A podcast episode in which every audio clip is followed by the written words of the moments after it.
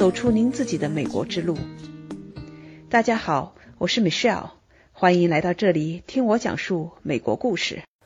美国土木工程学会院士黄晓峰是个杰出的土木工程专家，他的公司 Merit Engineering 做的工程项目在美国多次获得行业大奖，其中他在路易斯安那州做的水土流失防护项目。是美国联邦政府农业部自然资源水土保持的全国招标项目，项目结果受到专家的赞叹。他本人在2018年被美国土木工程学会西部地区评为 Engineer of the Year，也就是2018最佳工程师。他发明的技术也在美国获得了专利。更特别的是，这位岩土工程力学博士还是位颇有成就的交响乐作曲家。西华盛顿大学音乐系名誉教授，他的作品在美国和中国都有专场音乐会演出。说实话，我对黄晓峰博士的认识还是先从他在西雅图的音乐会及相关的媒体报道开始的。当我得知他是土木工程学会院士的时候，我非常吃惊加赞叹，对他的跨界实在是好奇，很想知道他是怎样在这两个不搭边的领域都做出这样卓越的成就。于是我带着这份好奇心，对黄院士进行了访谈。黄院士，很高兴今天有机会与您进行对话。您在岩土工程和音乐作曲两个领域都取得了不一般的成就，而且您的音乐作品很有自己的特色，把中国的文化融合在西方的交响乐中。那您能先讲讲这个音乐方面的爱好是怎样培养起来的呢？是。然后小时候刚好有机会，就是学了这个呃小提琴呐，后来就反正始终对这个音乐这个乐器特别感兴趣。所以您从小学了小提琴？啊，对。是北京人吗？有这种条件啊？小时候也不是，小时候我是在吉林省。嗯。哦，在吉林省。对。哦，那那不错，有这种条件哈，能够去学乐器。就是说，我是说这很幸运，正好碰上这么一个条件。啊哈。嗯。我们家是在三线厂，三线厂是文革前六十年代，中国当时始终是被苏联呐，然后那边美国呀围堵嘛，所以就是老是要准备打仗那个时候。哦，搞三线建设，把重要的企业啊移到下边大山里头，然后那个就建成一个国防体系。我们那个县里辉南县，当时里头有十几家都是三线厂。有国家的，有省里的，我们是属于省里的，是属于化肥厂。嗯，平常生产化肥，暂时就马上就最后一道工序一变，就生产这个 TNT 炸药。所以我们家是那文革前就在那儿建个厂，六四年就开始了，在那儿建，然后文革基本上都是在那个厂里头，所以建那个厂，然后我们就在上学，条件够差的了。我们上音乐课。也就是一个老师教我们唱唱歌，呃，这就是我们的音乐课。后来就是正好有一年是我爸爸生病嘛，然后就在沈阳住院。到沈阳是大城市哈，最大大城市。对啊，然后我妈妈就叫我去带钱，说是给我爸送钱去沈阳，你住院得花钱嘛啊。嗯啊，然后我妈也去不了，然后就叫我去。多大呀？就大概就十一岁那样。十一岁带着钱自己去沈阳。我小时候就这样到处闯荡，一直在外边闯，所以那时候十一岁我就跑沈阳，就一个人。然后我妈说：“那个你去给我十块钱，十块钱挺多的嘞。”她说：“你在沈阳看看你想买啥就买啥，反正给你十块钱，像奖励似的。”啊，嗯。然后我就在沈阳。拿了十块钱，任务先完成了是吧？对，任务完成了，任务完成了就到沈阳大商场转嘛，一个人就乱转。嗯，哎呀，好大一个大商场，当时就觉得特别大，好几层楼似的。嗯，一层一层往上走，走到那层楼完了就看，发现，全都是乐器，啊，当时就觉得这么多乐器啊，就看我这十块钱，我说能买个什么？刚好能买一把二胡，然后就买回来了。所以第一个乐器是二胡。啊，对对，就买回一把二胡来。有人教吗？到处去打听啊，然后我哥他会一点点，然后也看人家怎么，就慢慢慢慢就在这琢磨呗，啊，就这样能拉个简单的歌，这是从这儿开始，然后有二胡了呗，就开始了。那一年大概是七二年，那个说镇里的嗯那县城铁路局的有个学校，上那铁路中学去上学，就这样不就是就进到铁路中学就开始练了。练铁路中学的时候，不是就准备考调研嘛，每天去排练。然后那个文工团那哥们儿就说：“你要不要学小提琴呐？”我说：“我愿意啊，但是我说我没有提琴呢，但是提琴挺贵的，也买不起。”嗯然后他说：“我给你找把琴，跟同学啊，你跟他一起。这样的话，我们就两个人拉二胡，两个人拉提琴，然后就互相在一起吊着学，这个学的那快一点儿嗯啊。后来没多久，给我找了一把提琴，真的是很破的琴，但当时能找到也就不错了。啊，对着弦儿就开始跟他学，所以我那个音乐就是从这个时候这样学过来的。嗯，这回是真正有老师来教了。，对对，然后抄谱啊，抄，当时中国全都是小提琴都是霍曼，然后就开始，呃，霍曼教程，所以音乐大概就是这样。正好在那个铁中的时候，在镇里头嘛，那个时候教我们老师不在文工团嘛，县城里头其他的那个还有地方还有一些学校嘛，这些学校有好多文艺骨干的，然后那时候都 都有搞，正好有个老师他们成立一个艺术学校嘛，把这些有什么文艺特长的都凑到一起，弄一个，完了不就能演好多东西嘛？人多呀，各学校都调一起，这个文艺骨干都调到一起，是不是就力量就大了？嗯就这样，所以我们除了铁中呢，中学自己学校的，然后还到这个县里头排练呢、所以这个对音乐的大概启蒙大概就是就是这样走过来的。然后后来在那儿大概待了不到三年吧，完就毕业了嘛。毕业完之后就就去下乡了。哦，算是高中毕业还是什么？那时候也没有高中，就是没有高中，这算是是九年还是十年一贯制的嘛？啊，嗯，哦，那会儿还捞不着考大学，没有，那时候没有没有大学啊。中学毕业了就 然后就那个平常就公事，他们那时候也要排练。平常反正要忙的农忙的时候，就回生产队儿干活儿，也会干农活儿哈。啊，会干，嗯都干过。后来就考大学了，所以您是七八年考上，对，所以我七八年之后，那会儿学啥专业呀？考上以后专业就很难。那时候我们也不懂，那时候我唯一知道的就对数学感兴趣，然后就想考数学，当时就是这样抢。嗯然后，那您去到哪儿了？最后？我最后去到那个叫当时是中国矿业学院，中国矿业学院，嗯，矿业对啊。呃什么专业呢？啊，给您分配的。给我分配了一个露天开采采矿，哦，采矿。哎，对，就出国公派，当时的时候是我们那时候是八二年毕业吧，八二年毕业就有考研究生了，当时。嗯哼，啊，然后就那个教育部办了培训，英语培训，在西安外语学院培训，培训完之后，然后考托福啊，这个手续考 GRE，然后就联系大学，然后就出国了。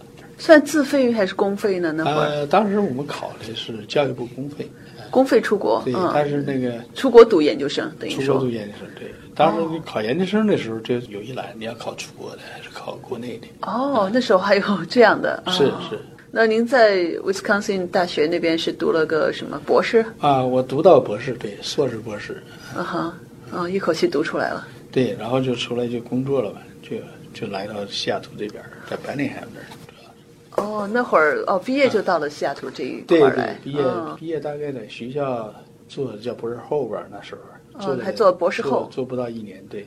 嗯，那您是哪一年搬到西雅图这边来？搬西雅图应该是九零年还是九。啊，都是很多年前了。对对，很多年前。嗯然后就就做这个咨询工程嘛，嗯，后来就出来就自己做，小孩儿出生啊、长大带他们那个去练琴呐、这个音乐没丢啊，这一路。呃，也其实也就是在美国的环境要比中国的教育环境要好很多，因为在美国听没有别的好听，要么就听那些个流行音乐，要么就是古典音乐，所以它古典音乐范围还是比中国好很多，因为这毕竟本身就是西方的东西。嗯哼，啊，然后带小孩儿去那个练琴呐、在交响乐团里头，小孩儿也是那个那个 youth symphony 嘛，陪他们练呢、慢慢慢慢恢复了很多，啊，就又吸取了很多。嗯，然后后来就跟着孩子一同成长。呃，对，也差差不多，实际上是这样。然后因为我带孩子练那个琴，然后那老师说你要不要恢复恢复也练一练呢？我就跟他也练呃 recital，还演奏了一回，拉那个莫扎特的 concerto，嗯，练钢琴呢，啊，然后就想着就是作曲，嗯，因为当时给小孩儿练，好像当时中国的曲子真的是没有什么东西给他们演，给他们拉。就跟我们原来的同学，他们在国内在大学里头教作曲，说那个国内谁做的好啊？我说下次回国学一学。他说你在国外还到国内来学交响乐是是西方的东西，国内倒一手来，你就不如学第一手的。嗯，就就这样，那也好。您就去上学去学呢，还是就是跟着某位师傅去学呢，或者老师？找个老师，相当于是属于入室弟子吧。嗯我们那边的一个那个作曲家，然后他是当时是交响乐团吧，他指挥，所以有点想法。我说中国有很多优美的音乐旋律，他说用到这个西方的交响乐的表现形式。啊，啊，他说啊，想法有想法就好，就这样我们就开始，完就跟他学了，一直学了十三年吧。他会搬回东部去了。我还真是正儿八经的 学了十三年哦。啊，是，但是那是很认真的，就按中国的说法，就属于入室弟子，就是，从头开始，呃，一点一点，一点点，很严格的按照那个程序，没进学校，但是学的是很私塾，对对，私塾，对，嗯，哇哦，这做什么事儿都很认真哈。那您那同时您那边的工程接着做是吧？而且那时候还有自己的公司。对对，那个那个也很忙啊那个是白天嘛，工作嘛，嗯，这个作曲就是其他的时间，对啊，我因为我知道您工程那边您也做出很大的成就啊，咱不光说自己的公司哈，因为这个是商业上的，也拿到院士啊，咱们中国人在美国这边拿到院士这种职称的啊。像这个咱们在美国的中国人哈，华人，嗯，呃拿到这个院士叫土木工程土木工程学会学会，那么这个院士的称号的能有多少人？啊，反正我去开会没见到过。没见到过，没见到过大陆来目前你是唯一一个没见到过。啊嗯，也许还有吧，你要细查，但是就目前为止，开会啊也好，碰啊也没碰。呃，而且我还听说您这在做工程这一方面也是有一些很有意思的经验哈，或者经历吧，因为这是从您太太那儿听到。那天她跟我提了一嘴，说：“哎呀，她的做过的事情哈，还打过官司哈，很有意思。啊，打官司也打过。然后那，你看我们刚刚有一个路易斯安那的项目，就今年六月十三号，我们西雅图就是土木工程协会的一一个 chapter 啊，然后还要有一个 award ceremony，我们那个项目也被选中，然后我们还要被我们的 Charter 还有我们的 regional 就是地区整个地区选中，进到美国的全国体系去拿奖。”什么样的项目？是一个 Louisiana 是水土流失发明的一个新的那个体系，然后去阻挡这个水土水。土流失。哦，啊，这个是那个美国农业部自然环境保护那个部门搞的一个项目，也是他们那个自己的科学家，大概是八十年代末就开始研究啊，他们那个三个科学经过十年实地考察，然后就认为现在所有的系统现存的体系都不行，因为跟他那个土壤条件非常恶劣。所以对这个全国招标，一二年招标，然后我跟那个一个建筑公司、施工公司，我们的合作去印证了这个项目，然后那个我们的项目被选中了，全国选了五个五家，嗯，然后一四年真正建了一个五百尺长，嗯。就相当于是一个示范，嗯哼，经过三年的检验，去年结束，一七年四月份结束，进结束三年，然后我们的系统表现非常优异，就是说，今年我去报那个基奥达拉斯那个找他们也找项目，就是土工材料的应用，我把这个报去也录取我，作为一个土工材料的新的应用方面儿去讲课，今年十月份。哇，然后这个 local chapter 这个就是六月十三号去下月，然后有一个晚上有一个 ceremony 也被 mention，然后还做一个介绍。然后我们被就我们的 local chapter 还有 regional 的推荐报到这个 national level 呃 award，所以我们这个项目那个还是很好的。然后零四年的话，我们做的那个西华盛顿大学的一个岩石镶入的那个装机，嗯，然后我推导了一个那个理论公式，那个项目获得了那个美国土木咨询工程协会的金奖，当时。哇，啊，我们那个大学的地质条件非常差，非常差，所以他们那个老是每个施工过程中都有这 claim 就摩擦哈，施工队老是说你这个东西没有告诉我们这个条件，我们以为打到这儿就就有岩石地基了，结果你这一下子你得停下来，等着工程师再来，然后因为因为它的地质条件是这个样子，这样。以为这地儿就是一下就打到岩石了就完事儿了，结果挖下去二十次，还啥都没有，所以就得整个工程都得停下来等着，等着那 engineer 来呀，structure 啊，architect 啊，然后这一个过程就索赔呀，因为你耽误人家了，人家就说我这一天五万美元，机器连人什么的全都毁了，你耽误了我那个十天。十天就是那个五十万，所以他那个工程几乎都是每一个项目都是都是索赔，都是就说这个东西不对，没有告人，所以他那个大学，哎呀，年年所有的工程没有一个工程不被索赔，就是因为就是地质条件不全，所以后来我给他做的项目，然后基本上就把这些问题就省了很多钱哎。，那因为我对这个是外行哈，不太知。像您在做这个项目的时候，您的角色是什么？呃，我刚才听到有设计团队，对吧？那么对设计师啊什么嗯，然后有施工团队，工嗯，对吧？它是美国的体系，它是它是这样，美国体系是是这个，我们是叫 geotech，是 geotech，呃，geotech 是属于这个中文叫岩土地基这个勘探，地下，地下的是什么什么样的情况？你比如说地基要用什么样的地基？嗯，你要是土壤不好的话，要深基的话，就得要桩基啊什么的哈、要浅层的就岩石，就是一般的这个地基，所以它是不一样的。所以我们这个就是起到这个作用。一般来讲的话，是一个建筑师，建筑师手下是一个最主要的是 structure 结构，因为建筑师可以随意就比如说画一个什么样的房子，怎么样一个结构，但是它这个结构就得要这个结构工程师来给它算了。算你这个结构，说这样怎么样把你这个把你这个图变成现实，是不是？嗯。用钢结构啊还是什么结构混凝土啊、钢筋混凝土啊，怎么样把它那个撑起来呀、嗯，然后，但是它这个东西放到什么样地基上啊？怎么放啊？这一块啊，所以我们是是这一块，告诉他，要是装机这个桩多大，能承受多少压力，然后水平方向的力多少，我们是给他这个东西。哦，他是这样一个，所以叫一个 team 一个团队是这样。哦，就是一个项目是各方面专家一起来合作。对对对，嗯但是几个主要的，一般来讲是 architect、structure，然后 geotech，然后 survey，就是测量哦哦，就测量的地表啊，地表测量。哦。对，那这些其实大家都是自己有自己的专业的公司，但是在一个项目时候哎需要带进来的时候，就相应带进来对，。一一般都是这样。美国哦是分的比较散，因为它这个可能传统上习惯上。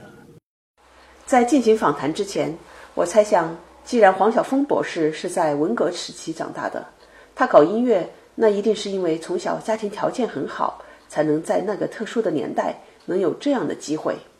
年纪大一些的朋友都知道，文革期间不要说学习艺术了，学校里连正常的文化教育都无法维持。通过访谈，我才得知，他原来是在东北艰苦的偏远山沟里长大。因为十一岁时获得了一把二胡，而走上了音乐的道路。他和同时代的很多人一样下过乡，高考恢复后，通过自己的努力考上大学，后来又考取了教育部公费研究生项目，来到美国读博士。虽然他出生的家庭和年代都没有给他创造一个好的条件，他自己走出了一条和大多数同龄人不同的道路。这里面当然有很多的机缘巧合，但我认为更重要的是黄晓峰个人的执着和勤奋。这是我在谈话中得到的启发。也欢迎你在留言区分享你的感想。下一期我请黄晓峰院士谈谈美国在土木工程的管理和实施方面和中国有什么不同，我们中国又有哪些可以借鉴的地方？还有他提出的音乐与环保的交响又是怎么回事儿？期待与您下期再见。